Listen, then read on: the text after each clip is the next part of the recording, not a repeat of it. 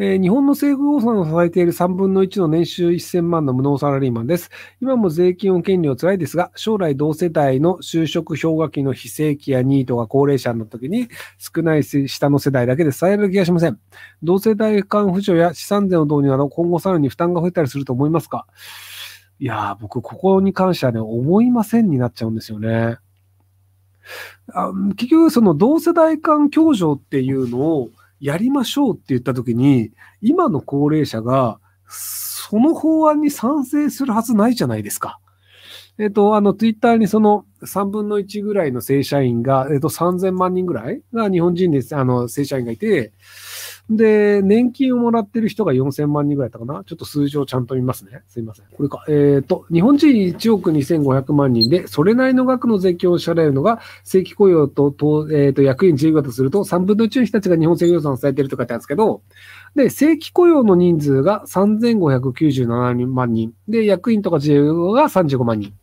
で、非正規雇用がまあ2101万人ですけど、年金受給者が4023万人なんですよ。なので、あの、正規雇用者の人数より年金受給者の方が多いんですよね。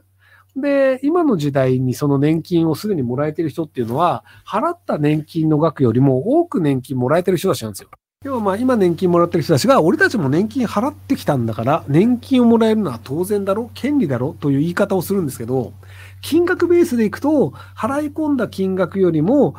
多くもらえています。なぜかというと、今働いている人たちがその今年金をもらってる人に多くお金を払ってるので、なので今の30代とか20代は多分年金をもらえる65歳ぐらいになったら、多分年金は70歳から支給されますみたいなパターンになってるか、もしくはめちゃめちゃ低い金額しかもらえないっていうことになると思います。なぜなら働く人よりも年金もらってる人数の方がすでに多いからです。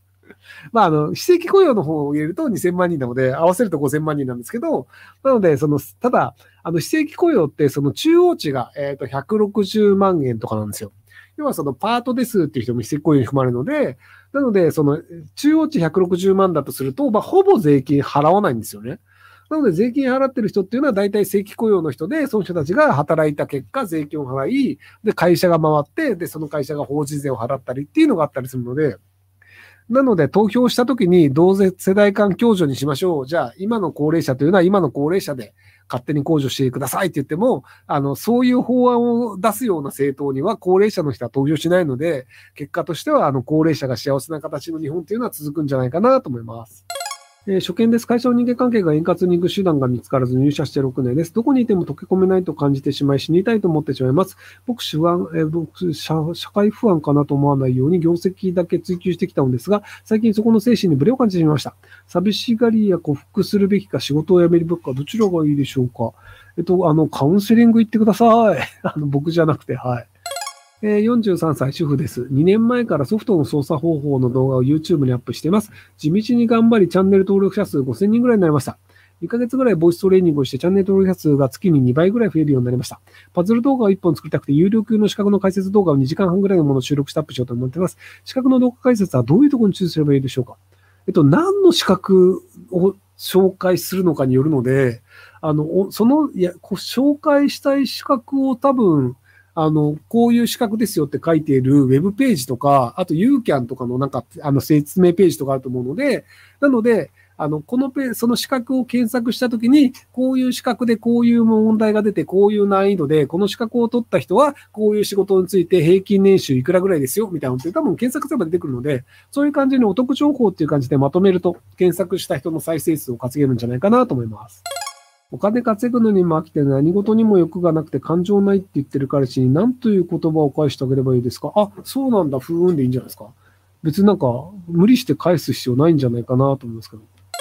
嫉妬されて評価されない時ってどうしたらよいですか？転職した方がいいんじゃないですかね？建築学生です。歴史的建築物や文化財の仕事に携わりたいと考えています。りょうさん、これらの業界はまだまだ重要だと思いますか？文化財、歴史的建造物を残す意味あると思いますか？基本的にはそのユネスコだったりとか、まあ、日本でもあの国宝的なやつとか、あの重要文化財的なやつとかになると、あの国から予算ができて、出て、それで維持するっていうのになったりするので、で、神社とか、もう未だにその直す人たちって少ないので、なので、今神社って、あの、燃えたりすると、もう作り直せなかったりするんですよね。その神社を直せる今後組みたいな人っていうのは、すでにそのメンテナンスのスケジュールがもう埋まっちゃってるので、なので、こう、新しく一から作るような、そんな時間取れないよってなっちゃったりするので、なので、あの、歴史的建造物直せる人っていうのはずっと需要があるんじゃないかなと思いますけど。就活が終わり、千葉県庁と特別区に内定いただきました。しかし、どちらに行くか決めかねています。千葉県庁やりたいことができますが、待遇があまり良くなく、特別区はやりたい仕事はないんですが、待遇や職場環境がいいです。ひろきさんが私の立場だったらどちらにいますか？やりが、やりがたいことがある職場の方が人生楽しいと思いますよ。あの、結局そのストレスがたまらないで楽しいことができてお金がもらえるっていうのが勝ち組なので、お金が多少良くてもストレスがずっと溜まり続けると、もうこの仕事できねえやってなる場合もあるので。えー、結婚して引っ越したので無職です。今まで工場で製造していたので同じ職種に就職するか3ヶ月の職業訓練で IT があるので、それを受けて IT に就職するの悩んでいます。職業訓練に行ったことはアピールポイントになりますか？それか未経験でも雇われやすい仕事あれば教えてください。